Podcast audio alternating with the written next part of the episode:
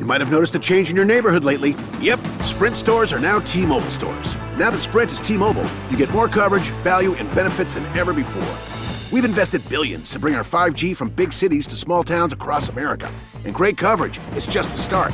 From high speed mobile hotspot data to weekly deals and giveaways, our customers get tons of great benefits. Head to your new T Mobile store to learn more. Qualifying service and capable device required. Coverage not available in some areas. Some uses may require certain plan or features. Ctmobile.com. Viva la Moda Podcast. Bienvenidos a Viva la Moda Podcast, un espacio creado por Carmen Asenjo, o sea yo, donde vamos a hablar de diferentes temáticas vinculadas con la moda. Te invito a que lo escuches mientras haces otras cosas. Comenzamos en 3, 2, 1. Bienvenidos a un nuevo episodio de Viva la Moda Podcast. Hoy nuevamente con invitada vamos a hablar de un tema que eh, está buenísimo. No tengo tanto conocimiento, por eso le pedí a Leslie de Intravenous Sugar. No sé si lo estoy pronunciando bien. Hola Leslie, ¿estás por ahí? ¿Cómo estás, Carmen? ¿Todo bien? Todo bien. Eh, vamos a hablar un poco en el episodio de hoy de historia de la moda. Más o menos decidimos agarrar desde la Revolución Francesa en adelante, eh, porque la, historia de la moda es larguísima y, podemos agarrar como distintos fragmentos. ¿Es así, Desi? Sí, no solamente es larguísima, sino que obviamente eh, varía un poco de, país en país yo siempre me trato de enfocar en lo que es Inglaterra, Francia, yendo y viniendo, que fueron como los países que más eh, asentaron tendencia en, esas épocas, pero sí, es algo muy complejo. Claro, porque o sea, tenemos toda la parte de eh, Oriente que tiene como toda una moda aparte, tenemos, o sea, la parte de América, o sea, hay un montón de, de patas, pero la moda que por ahí terminó triunfando quizás a nivel mundial fue la moda de Europa, de alguna manera puede ser. La moda de Europa y de las clases altas. Y esto es importante recalcarlo porque no se ve tanta variación en lo que es la, vestimenta de las, de las clases trabajadoras o de, las clases bajas a lo largo de los años y quienes obviamente podían costear y comprar eh, nuevas tendencias fueron las clases altas, la monarquía y eventualmente la burguesía. Entonces, siempre nos, cuando hablamos de historia de la moda y, los cambios más visibles, nos referimos eh, principalmente a esas clases. No por, por nada en particular, sino porque fueron quienes mostraron los cambios más severamente, digamos. Y esto también tiene que ver con que, por ejemplo, las clases altas eran las que más, o, son las prendas que más conservamos hoy, quizás, porque digo, quizás alguien de la clase baja, en, no sé, 1800, utilizaba y reutilizaba una prenda y de repente hasta que ya la reutilizaba de tantas maneras que terminaba siendo, no sé, cortina, trapo en la casa. Entonces, no es que había como una industria de la moda y de fabricación tan amplia o tan fuerte como hoy, que mucha gente usa y descarta, sino que se reutilizaba. Entonces, como que en la historia por ahí quedaron eh, las prendas de las clases altas y que no se utilizaban tanto. ¿Tiene que ver eso o no? Sí, sí, totalmente. Eh, de hecho, como para hacer un pequeño preámbulo, todo lo que es pre-revolución francesa, podemos ver a... No, no conocemos la moda como, como tradicionalmente la, la conocemos hoy o, como se tiene el concepto de moda moderna, sino que era una, un instrumento para indicar tu estatus social y tu pertenencia de clase. Como decís, la tela era muy cara y se venía, se, se, usaba para una cosa y se volvía a usar. Esto pasó durante, durante muchos años, inclusive en, lo que es eh, principios del, del siglo XIX también, pero es algo que se ve mucho más en las clases bajas que en las clases altas, que por suerte algunos trajes se lograron conservar y por eso es que se pueden estudiar hoy.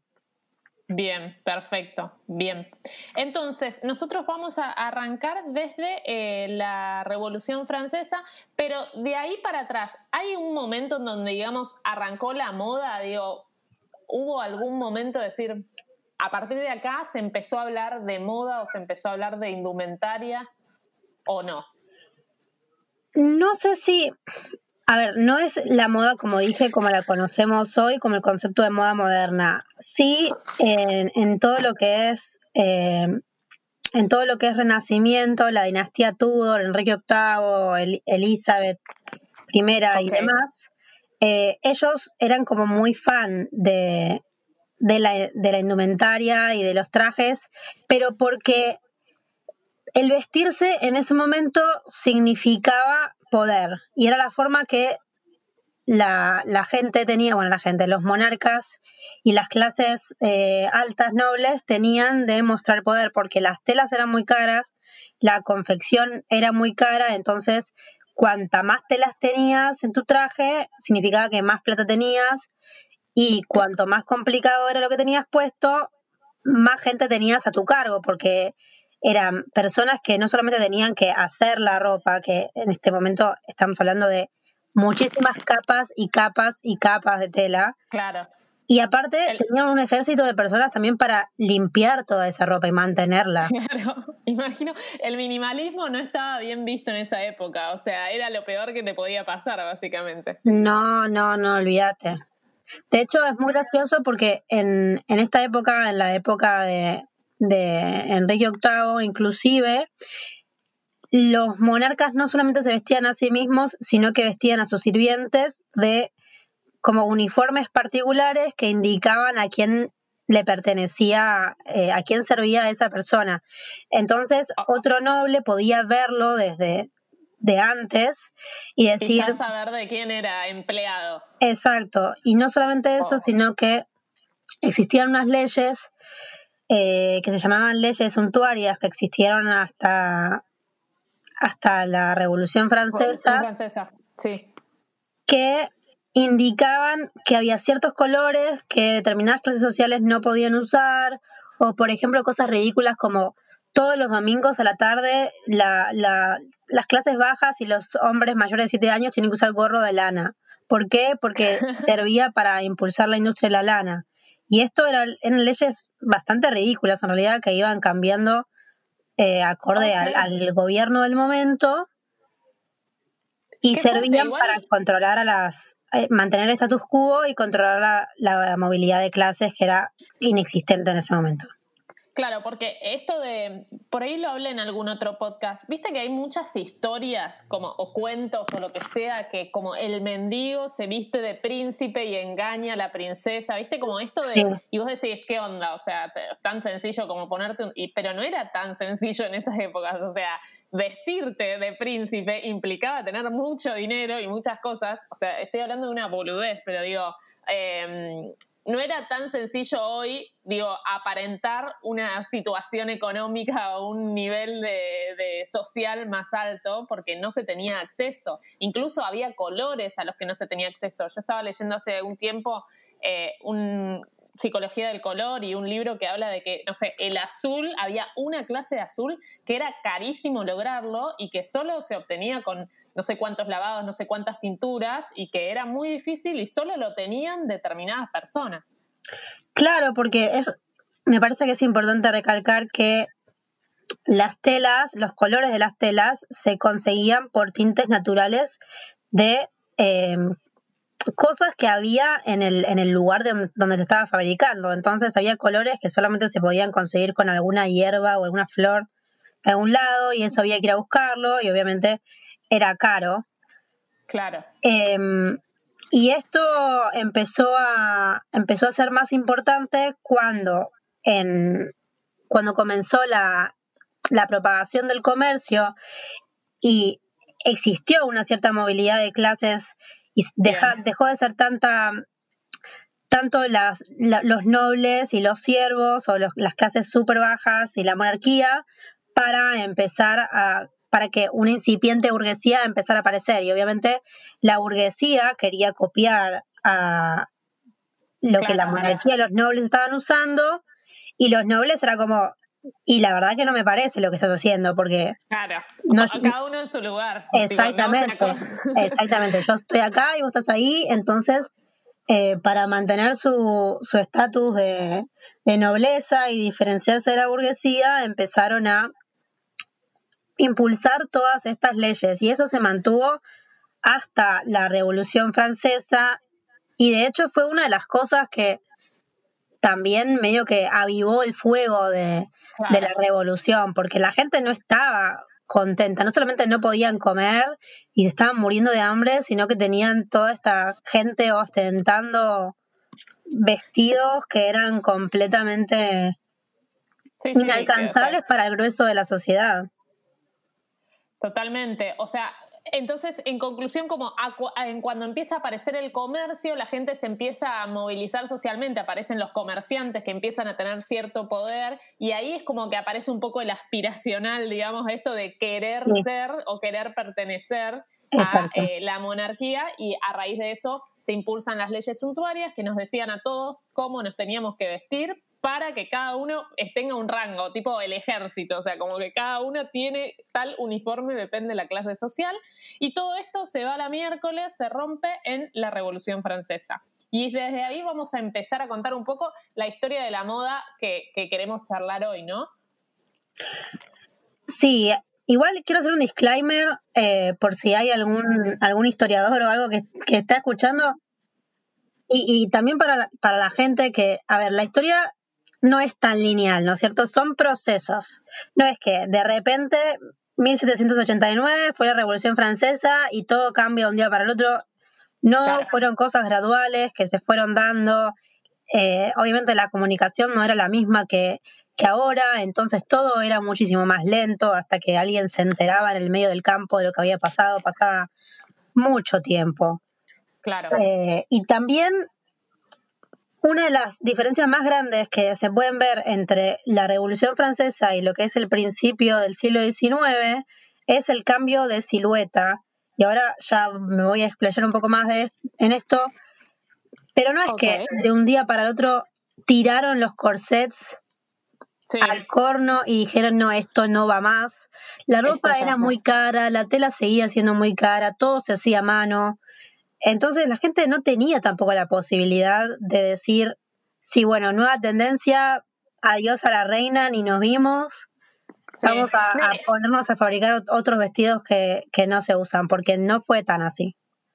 No, totalmente. Y aparte, más allá de que a veces no tenían, o sea, de que no existía la posibilidad económica de decir, bueno, cambia todo, también esos procesos de salir de ciertas estructuras, como pasan siempre, llevan tiempo y llevan aceptación social, o sea, no es que tipo, ah, bueno, mañana no usamos más nada y todos de un día para el otro, o sea, es un proceso, quizás las generaciones más grandes lo seguían haciendo, las más jóvenes no, pero a, modo de fines prácticos eh, lo vamos a, hacer más lineal, pero se entiende que no, no es así.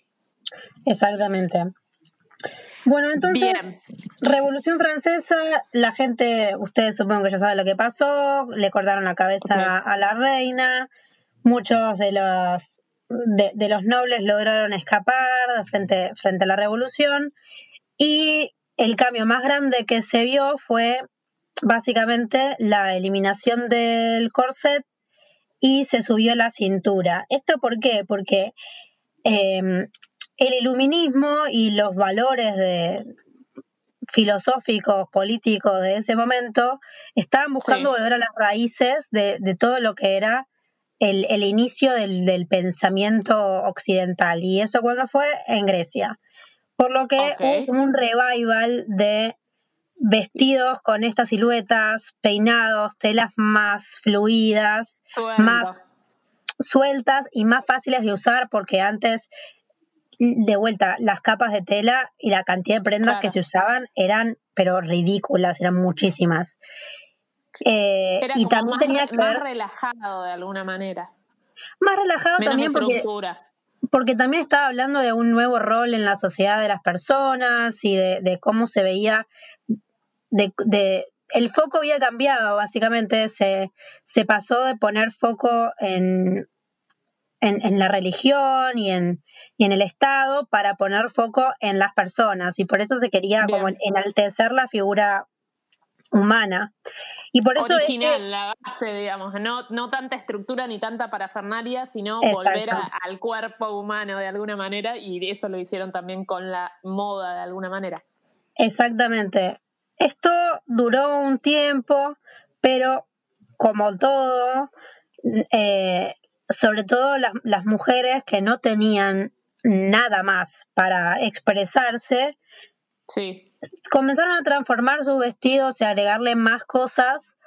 Eh, las telas pasaron de ser fluidas a ser un poco más rígidas, a tener un poco más de estructura, manteniendo la misma silueta de corte imperio, pero le fueron agregando adornos y le fueron agregando accesorios, porque era la única forma que tenían de, expresarse.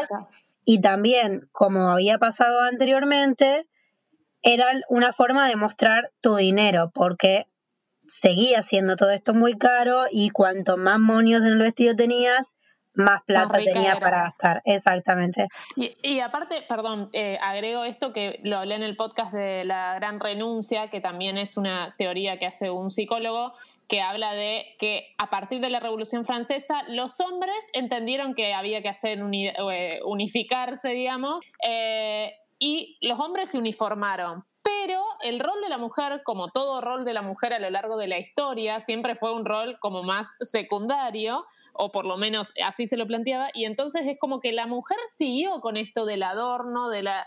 Mientras que el hombre por ahí se unificó atrás de un traje porque se entendía que dejaban de ser bellos o dejaban de preocuparse por las frivolidades para trabajar, mientras que se la desplazó la mujer hacia ese lugar. ¿Puede ser algo así o no? Sí, sí, completamente.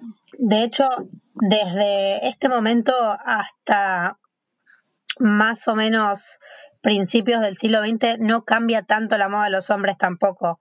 Claro. Eh, se hace mucho más simple, dejaron de usar toda la parafernalia que usaban antes, tanta decoración, incluso eh, colores pasteles, se volvieron los colores más oscuros, no, eran, no eran tan eh, no eran tan adornados los trajes, sino más tirando a lo que es la silueta militar. Y eso es por lo que por lo que estás diciendo. Así que si, hay algún varón que, que, se quiere vestir un poco más extravagante, culpen a la Revolución Francesa. Totalmente, sí, viste, a eh, todos esos mitos de que a los hombres no les gusta la moda es culpa de la Revolución Francesa y también, eh, ay, no sé qué iba a decir. Ah, que hasta ahí, hasta antes de la Revolución Francesa, la moda era hasta más importante para los hombres que para las mujeres, porque hablaba de esto, del poder adquisitivo. Y, como los hombres eran los que tenían el poder, digamos, eh, era hasta más importante para ellos. De hecho, inventaron los tacos, las pelucas, un montón de cosas que se las debemos a ellos. Un besito para todos. Sí, sí, con, pero completamente. Si antes los reyes las modas estaban eh, impuestas en base a lo que los reyes usaban y si los reyes eran flaquitos tenían que usar algo para que parezcan más grandes. Claro. Si eran bajos tenían que usar algo para que parezcan más altos. Entonces era todo un juego de ilusiones para, para mostrar poder. Eh, y nada, y todo eso se fue, fue cambiando después de la Revolución Francesa, donde todo el mundo se empezó a vestir como Mr. Darcy en Orgullo y Prejuicio. que no me estoy quejando, Sí. Pero no era lo mismo. Bien, sí, es como menos gracioso, menos chiste había. Después, em, progresivamente la, la cintura volvió a, su lugar original, empezó a bajar. En realidad hubo un, un intermedio en lo que llamamos periodo de regencia, sí del corte princesa que habíamos, no sé por qué se llama así, o del corte este imperio, se empezó a bajar de nuevo a la cintura y se empezaron a hacer las telas más duras, más, estructuradas y no tan sueltas. O sea, eso es el cambio que vamos viendo. Claro, eh, esto que decís del, corte princesa, el corte imperio se llama periodo de regencia o periodo neoclásico porque está apuntando a los clásicos originales, que eran Grecia y Roma, se pasa a un, intermedio que es el periodo romántico. Y de esto estamos hablando más o menos eh, 1820, 1840 más o menos, hasta que finalmente viene eh, la reina Victoria en, en Inglaterra, en Gran Bretaña, en 1830, y eso ahí se queda eternamente, muchos, muchos años, hasta 60 eh, años ella está en, el trono y durante esos 60 años... estilo O sea, el estamos estilo hablando de victoriano. Sí, Y aparte, la reina Victoria es como la abuela de Europa o algo así, porque tuvo un montón de hijos y los casó por toda Europa, algo del estilo, ¿no? Yo, eh, era ella, ¿no? Y entonces Sí. como que tuvo una... Fue muy importante para la historia en general y por lo tanto para la moda. Fue importante porque, y esto es algo que yo siempre recalco, porque nosotros cuando analizamos la historia de la moda lo tenemos que ver directamente con los cambios sociales, los cambios políticos, los cambios económicos que hubieron durante un determinado tiempo. La moda siempre es una respuesta estética a esos cambios que la gente eh, está enfrentando. En la época Sí. victoriana, el foco era el, el imperialismo y la revolución industrial. Y durante Bien. 60 años, Inglaterra, bueno, vo- voy a decir Inglaterra, pero en realidad eh, técnicamente es Gran Bretaña. eh, Ok, sí, tranca. Gran Bretaña creció mucho y, se, y formó, se hizo potencia y formó su imperio. Y acá es que, que es lo que estabas diciendo. Victoria puso familiares en, en todas partes, fueron a colonizar absolutamente todo, traían cosas de todos lados. Entonces, su poder era realmente muy, muy grande. Y Bien. esto estaba directamente reflejado en la ropa que usaban. De hecho, es muy gracioso porque en este momento empiezan a aparecer las galeras y las galeras Sí. eran cada vez más altas. ¿Por qué? Porque estaban emulando las torres de las fábricas. Posta, no sabía eso. Me encanta este dato. Sí. Y me parece que es súper gracioso. Porque Ok, tipo, si tenías la galera más alta es porque, tipo, tenías una alta fábrica. no sé si porque tenías una alta fábrica, pero como que la inspiración estaba directamente tomada de, de los barcos, de, de las, ¿cómo se llama? De las Chimeneas. de las chimeneas de los barcos y de, de las torres de las fábricas. Me Eh, muero. La, porque la revolución industrial y la, la, la expansión de- del imperio era muy importante. Y por eso es también que en esta época vemos mangas grandes, sombreros grandes, faldas enormes, porque lo que se quería mostrar y el foco estaba en la amplitud de todo. Aparece el maximalismo con la era victoriana, entonces. Sí, pero un maximalismo completamente ridículo, nivel Ok. en 1850 aparece algo que se llama crinolina, que eran unas estructuras, los famosos miniaques básicamente, Rígido, sí. unas estructuras rígidas que se colgaban de la cintura y le daban volumen a las faldas. Hasta acá todo bien. Esto pasó porque, como ya dije, con la revolución industrial había nuevos materiales, nuevas fabricaciones eh, y venía bien ante tanta tela y tanto tanto pañer que se usaba para darle forma a las faldas, pero esto Claro. empezó a crecer a un nivel ridículo, donde las faldas se prendían fuego, eran muy pesadas, se volaban, de- no se tenían el control de la- los tamaños que manejaban. ¿Viste cuando tenés un auto muy grande y no sabes para dónde? No, no, pero la gente se moría, o sea, de verdad. Sus faldas eran tan grandes y tan complicadas de manejar que, que se prendían fuego, se caían al agua porque se volaban y eran muy pesadas. De verdad, era un peligro. Y Tipo, esa, mil, mil maneras de morir en 1850. sí, sí, es, es- o sea, ahora lo- nos reímos, pero, Sí, sí, sí. pero es bastante preocupante. trágico. Sí, sí, es porque, porque por seguir una moda terminan sucediendo estas cosas, que pasó a lo largo de toda la historia, creo yo. Y aparte es interesante porque eh, la crinolina fue muy, muy popular y no solamente fueron usadas por eh, las clases blancas y, con dinero, sino que también se llevó a, los sirvientes y a las clases más bajas. Entonces imagínate vos trabajando en una casa usando una, un mini ñaque, como que no es lo más práctico para trabajar. Qué ridículo, pero qué eh, eh, fuerte todo. ¿Y qué significaba? O sea, ¿tenía un significado cuanto más grande eso, que era más poder o qué onda? Sí, obviamente que la, la el tamaño de es medio como como lo del auto, ¿no? Cuanto más grande tu Claro. auto, eh, Sí. el tamaño tenía que ver con con el poder, pero ¿por qué? Porque eh, las mujeres seguían lo que la reina Victoria hacía y Victoria tenía se enfocaba como en el rol de la mujer muy de la casa, muy de la familia, muy diferenciado en, en lo que es hombres y mujeres. Y estas faldas no te dejaban mucho movimiento, era más como para cuidar el espacio personal, bastante modesto el asunto. Claro, o Y sea, como tenía que para que no se te acerque nadie. Exactamente, tenía que ver con eso, pero también hay algo que es medio contraproducente porque imagínate, no tenés un círculo gigante colgando de la, de la cintura, cuando se inclinaban hacia adelante, ¿qué pasaba? El círculo se levantaba Claro, y se veía todo el culo. y se veía todo, bueno, no el culo porque usaban mucha ropa interior muy larga, pero, pero se veía todo, entonces como que estaba, no estaba terminando de cumplir el propósito original para lo que se había inventado. Esto se deja de usar con, con el tiempo, o sea, primero crece como, como todo, primero su- hace su pico máximo donde es completamente ridículo y enorme, inmanejable, la gente se muere y se deja de Sí. usar. Ok. Esto Eh, sigue siendo la, la, la era victoriana, ¿no? Todo esto sigue O siendo sea- Victoria. Victoria todavía le quedan unos pares, de años en re- en reinado. Acá hay varios cambios eh, en todo lo que es 1850, 1860 en adelante hasta más o menos 1890.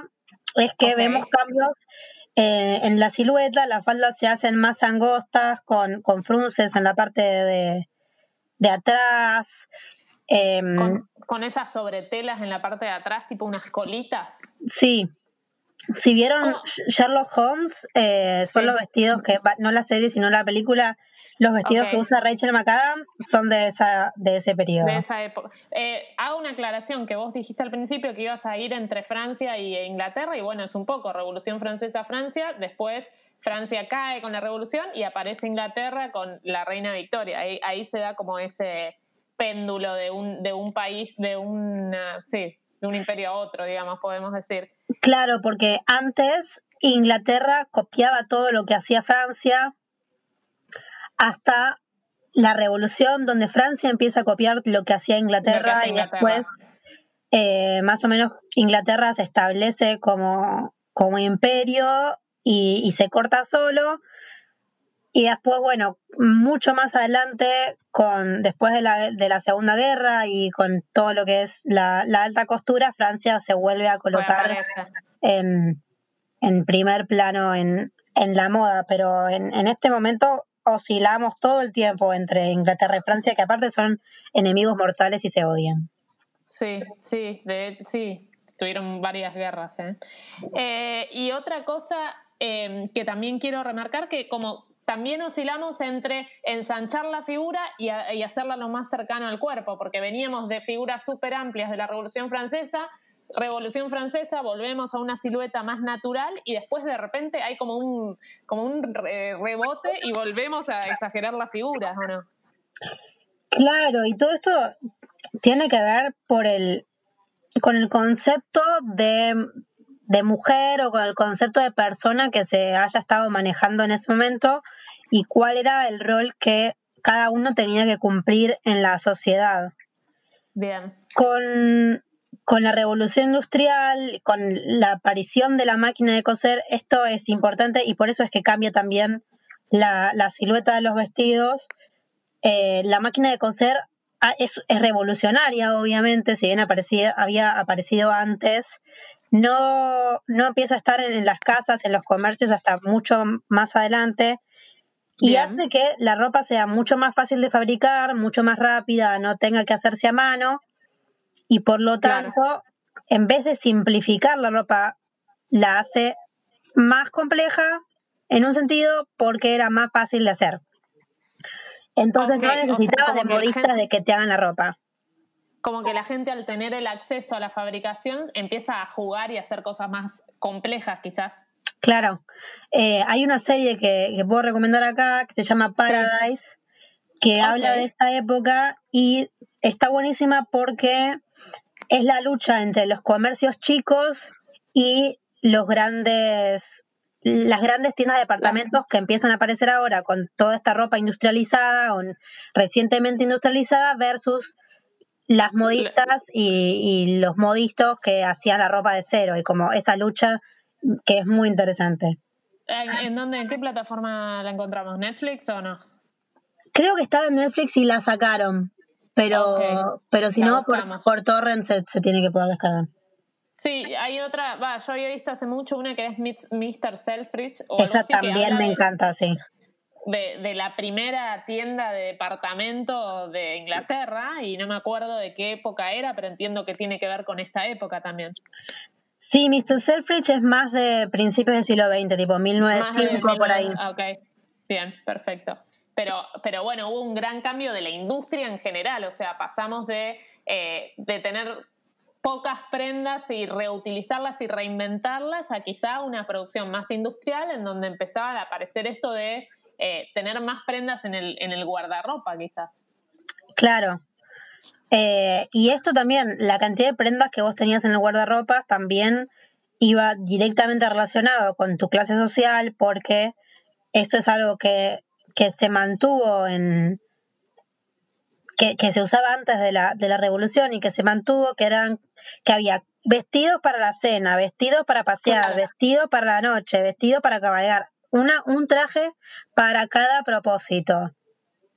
Sí, y eso creo que si yo pienso en mi abuela, capaz que llegó hasta ella de algún punto, o sea, como que tenía la ropa para, o sea, es algo que, como decíamos antes, no es que de un día para el otro cambió, o sea, fíjate que las generaciones la siguieron trasladando y la, y la cabeza se siguió manteniendo con esas ideologías de alguna manera. Claro, porque, porque de vuelta, la, la ropa pasó de ser algo que indicaba clase social a pasar a ser eh, un indicador de identidad y también algo utilitario, porque obviamente en, tantos años vemos mucha movilidad social y diferentes eh, oficios que se van adaptando y más adelante podemos hablar del movimiento de mujeres que busca el voto y, y nuevas profesiones que, que las mujeres van adoptando y esto hace que la ropa cambie y que haya diferentes utilidades. Y eso se refleja mucho entre lo que es Primera y Segunda Guerra Mundial.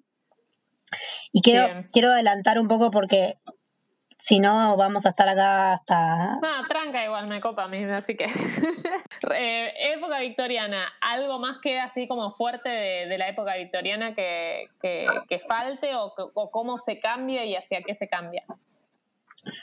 Eh, Victoria se muere y viene en, en Gran Bretaña todo lo que es el periodo eduardiano, donde la silueta se mantiene, digamos, el, la- las faldas son más o menos amplias a la cintura, con, con cuellos bien cerrados, todo es una moda súper, súper modesta.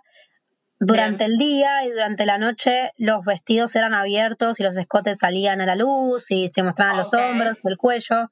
Hay una rediferenciación entre lo que es día y noche acá. Ahí sí es tipo orgullo y prejuicio o no? O sea, ¿es esa época, los vestidos de ella o todas estas novelas que tipo mucho voladito, cerradito con cuellito y a la noche el escote, corazón, con las tetas más arriba? No, no, bueno, eso en, en Orgullo y Prejuicio es de regencia, o sea, 1810, 1815. Más de principio. Y acá ya estamos hablando de fines del siglo XIX, principios del siglo XX. Eh, esto se puede ver en las primeras temporadas de Downton Abbey. ah, me encanta. Eh, Genial. Downton Abbey también es otra serie que súper recomiendo porque está desde este momento hasta pasada la, la primera La guerra. la primera guerra como entrando en los años 20 y se nota, es tan perfecto como lo hicieron. Los cambios están tan bien hechos, así que si no la vieron, lo tienen. Vayan a verla. No, no, es realmente increíble. Si para amantes de, de la historia y de, la moda es como una joya. Sí, es espectacular. Mal, mal, mal. Bien, bueno, Eduardiana, entonces, eh, tapadas de día, escotadas de noche. La Eduardiana, figura- eh, como dije, es lo que se puede ver en, eh, en Downton Abbey, Downton pero Abbey. también es la ropa de Titanic. Bien, Kate, claro, ese escote, yo estaba en mi cabeza, lo tenía el, el escote de Kate, con su collar. ¿Se acuerdan que en, en Titanic ella aparece primero con un vestido súper cerrado hasta arriba, con un sombrero enorme, gigante, divino. Cuello, sí. eh, faldas bien largas pero ajustadas y a la noche con el vestido rojo y negro como más descocada era otra cosa. Sí, sí, sí, sí, me encanta. Estoy viendo acá mientras googleo. Tipo, una camisa con una corbata y un traje y un sombrero espectacular. Y de repente Amo- el escote y los brillos. Mal, mal. Voy a subir todo esto cuando subamos el podcast, así también van viendo. Eh, Pero la, la silueta más al cuerpo, o sea, no tan exagerada. no tan exagerada y porque de vuelta lo- acá lo que se quería remarcar era como la sensualidad femenina o mostrar la figura desde un lado modesto, pero pero sí todavía se quería mostrar la, la figura porque, a ver, el propósito de, de estas mujeres todavía era conseguir un marido, Claro. casarse y tener una vida copada y no tener que trabajar. Y, y, y en el caso de que estuvieran casadas, también tenían que, como el marido, ostentar de la mujer que tenía. Así que en, en ambos casos, o sea, hayan tenido marido o no hayan tenido marido, el, el objetivo de la mujer en ese momento era como eh, brillar para que o admiren al que la consigue o admiren al que ya la tiene. Una cosa así horrible, pero era un poco la función. Sí, porque las mujeres no trabajaban.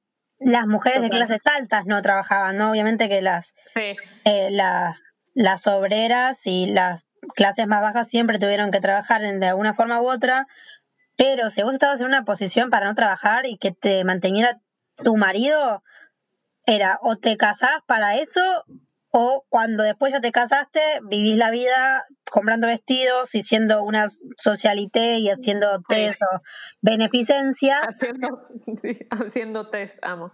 Eh, es, que, es que sí, tipo jugando Sí, a, sí. a las cartas, tomando whisky, para, para mostrar tu, tu riqueza y tu estilo de vida de esa forma, pero no hacían mucho más.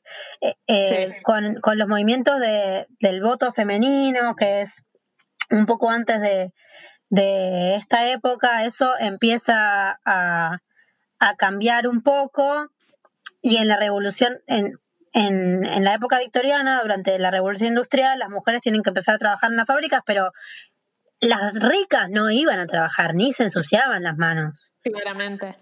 Por eso podían usar todos estos, todos estos vestidos, usaban guantes, usaban sombreros, usaban parasoles, porque la idea era mostrar que vos no tenías que trabajar. Claro, sí, sí, sí. Y, y que, no- bueno, lo hablé un poco en el podcast anterior, pero esto de estar bronceadas era algo que no existía, porque al contrario, era como que cuanto menos, estar bronceado significaba estar trabajando en el campo. Sí, tal cual. Entonces, entonces, por eso también tanta protección hacia el sol, no era tanto de conciencia de que el sol era malo, sino más que no sea cosa que te broncees, porque eso va a significar que sos pobre. Exactamente, exactamente. Y es, hay, hay varias cosas así que se van repitiendo eh, a lo largo de la historia, diferentes tipos de accesorios o diferentes adornos que eran como muy delicados a propósito para mostrar que vos no tenías que hacer trabajo manual o que no tenías que estar bajo el sol. Claro, que tipo los guantes, la- el paragüita, el sombrero, todas estas cosas. Claro, todo eso era como, mira, yo soy demasiado fina para, para andar Sí. ensuciándome las manos, la verdad que no me parece. Claro. Y Bien. podían usar todas estas cosas justamente para decir, yo soy una persona bien y no tengo que trabajar como ustedes chirusos. Acá también hay algo muy importante que es la invención del auto a motor. Sí, Y eso Ford, ¿o también cambia la ropa porque porque pasamos de los carros a los autos y estos vestidos tan complicados no entraban en los autos y por lo tanto se tuvieron que ir modificando. ya eran bastante al cuerpo, se hacen todavía más al cuerpo, digamos, o más cómodos. Claro, eran, eran más cómodos y, y capaz no era tanto de, de tantas enaguas y tanto volumen en la falda, sino que era como el, fue el, el antecesor de lo que después vemos en los años 20. Bien, bien, ok. Eh, Eduardo es el padre de la reina actual, eh, para ponerme en contexto de Inglaterra. Sí. O sea, estamos hablando de él. Bien, listo, sigo. Yo, perdón, yo una guía mental, pero capaz No, que del otro lado bien. sirve eso. Está bien.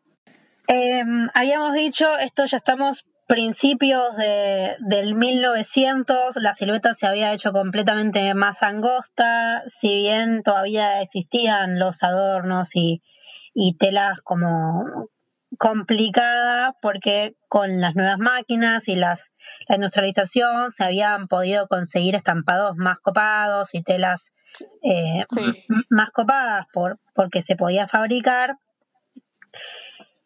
Eh, y todo lo que es pre-primera guerra, pensá que ya desde un poco antes empiezan a aparecer en, en la sociedad todo lo que es el marxismo, eh, Sí, empieza a movimientos aparecer sociales. movimientos El sociales, em- anarquismo. empiezan a aparecer ideologías que criticaban la ostentación de la burguesía en, comparación con, con las clases obreras y por eso también es que la moda se fue modificando y eso está bueno aclararlo porque era como como que empezaron a aparecer estos libros y los burgueses dijeron uh, me parece que, que no está bueno que nos vistamos tan así porque estamos ostentando no porque les importara sino porque estaba Por miedo a una segunda revolución francesa, por miedo a que le corten la cabeza a unos cuantos, creo que tiene que ver un poco eso. Sí, pero re. Y estaba como bien visto, entre comillas, eh, saber y estar socialmente despierto y saber que no estaba bien que se vistieran tan ostentosamente. Y por eso es que los cambios fueron eh, cada vez más imponentes. Y aparte también acordémonos que viene la revolución rusa, como que hay un montón de movilidad y, y fuego antes de, de la Primera Guerra que hace que la moda vaya cambiando, obviamente, hasta que viene la guerra. Bien.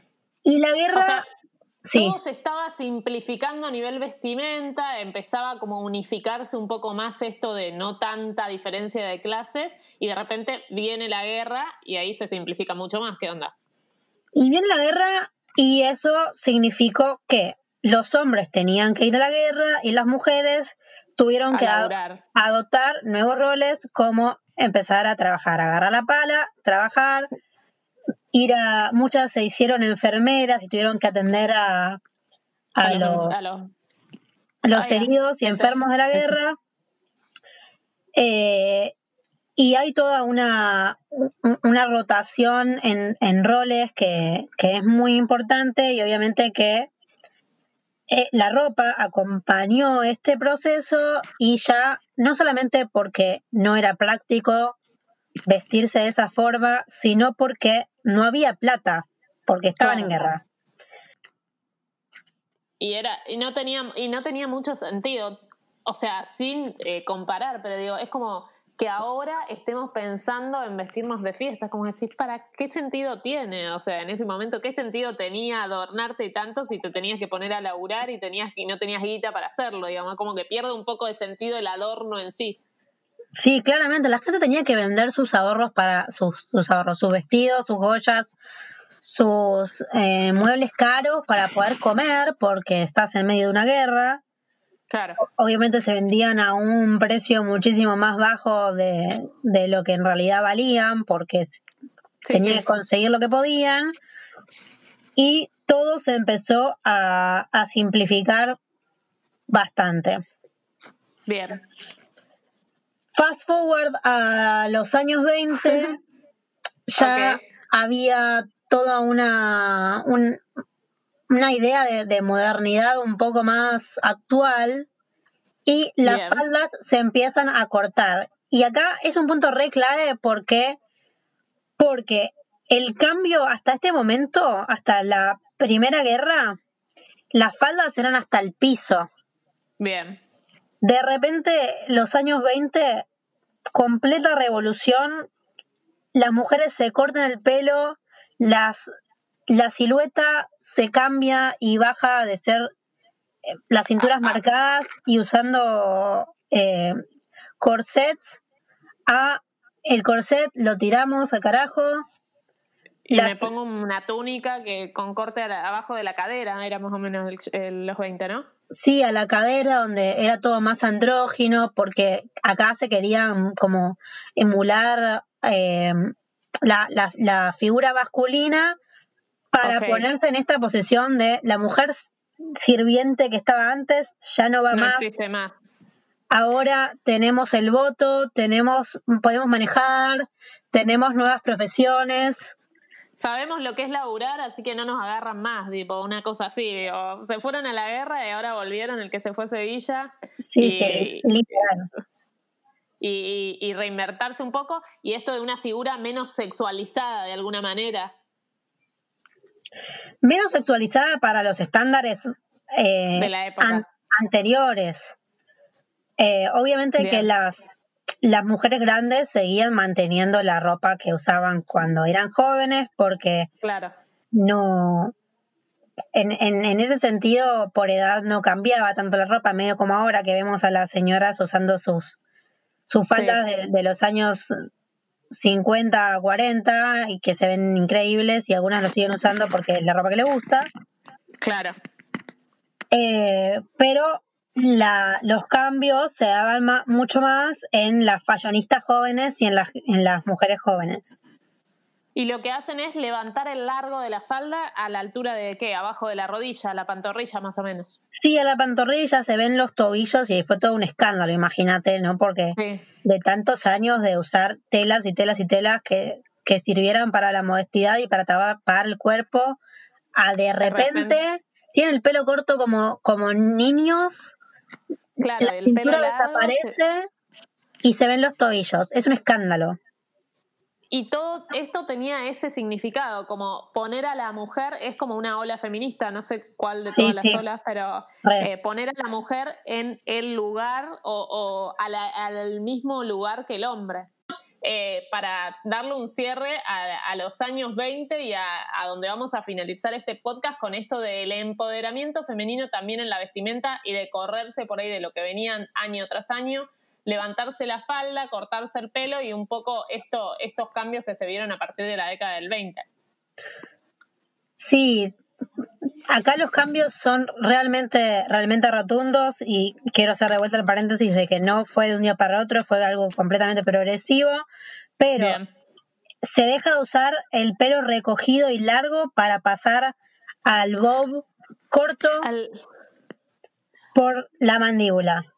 Claro, sí, sí, sí. Y, acá es Chanel la que aparece un poco como... ¿Quién, ¿Quién es la referente de los años 20? Sí, Chanel. ¿Es Chanel?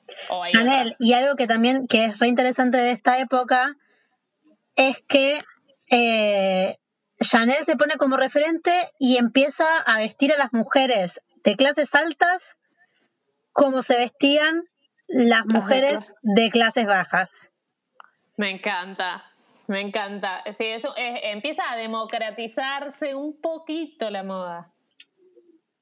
Un poquito, no, no, uy, qué No, zarpada eh, cuánta sí, democratización, pero Sí. eh, sí los cambios son realmente, realmente diferenciables porque, a ver, toda, toda esta nueva ola de, de mujeres jóvenes no quería volver a la opresión que sus madres y sus abuelas habían sufrido antes.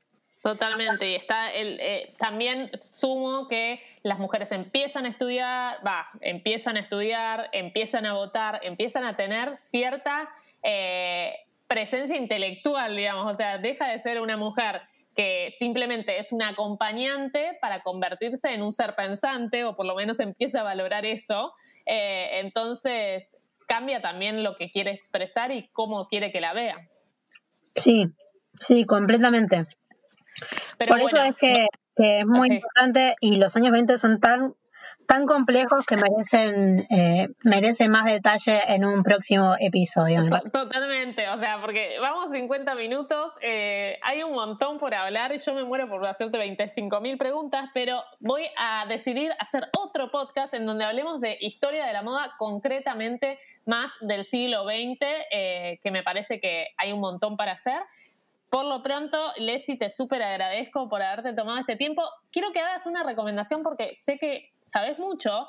Eh, películas o series, ya dijimos Titanic, Downton Abbey, eh, dijiste eh, Sherlock Holmes, esta otra que llamaba Precious, ¿cómo era? La Paradise. Paradise ¿Alguna, alguna otra Selfridge serie? también Mr. Selfridge, es algo de, de, la época. Y hay una que vi el otro día que me gustó muchísimo, que se llama eh, La Ruta del Calvario, de, Road to Calvary, que está en Netflix. Es una serie rusa, una miniserie rusa, y está buenísimo porque son dos hermanas metidas entre lo que es la Revolución Rusa y la Primera Guerra Mundial y todo lo que pasa. Bien. Son dos hermanas burguesas que se ven eh, se ven metidas en todo esto, tienen que empezar a trabajar, hay romances, bueno, es, es un drama bastante, bastante terrible, ¿no? Porque es una época muy complicada, pero eh, se ven los cambios en, en la, ropa muy bien, porque no solamente acompaña el periodo, sino las necesidades de, de la gente en ese momento, y así que está buenísimo. Me encanta, me encanta. ¿Sabes cuál pensaba? Las chicas del cable tienen un poco esto de los años 20, ¿no? Es que no, la vi. ni ah, Velvet ni las chicas del cable. Bueno, no soy Velvet, pero las chicas del cable para mí sí está como bien ubicada en los años 20 o se ve mucho esto y estoy pensando alguna otra por ahí más de principios de siglo, o sea, de lo eduardiano o de lo victoriano para ver, para pensar qué, qué puede ser. Pero bueno, después, si te acordás, pasámelas y las publico.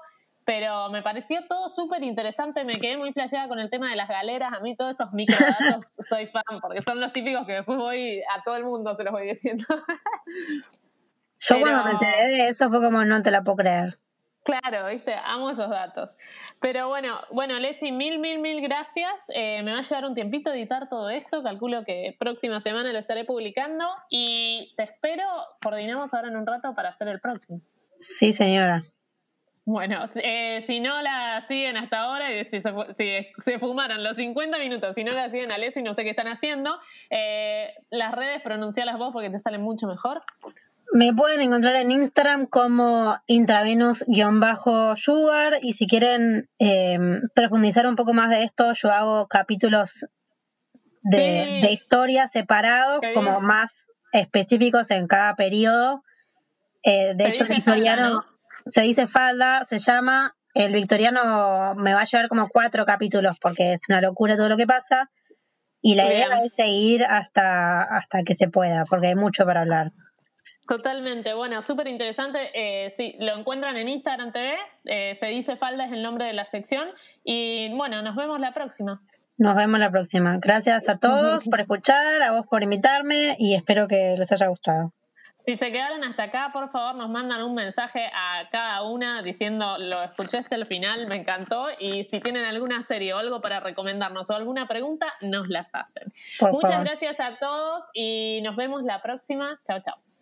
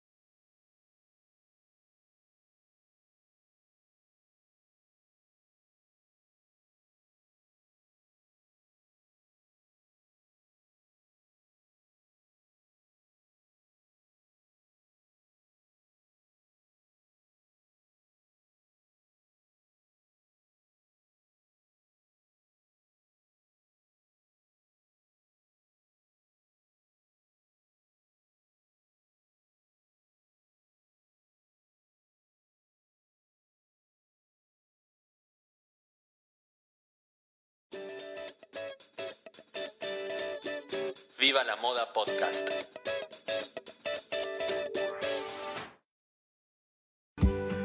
Now is the chance to use reliable energy to grow your money with the Dominion Energy Reliability Investment.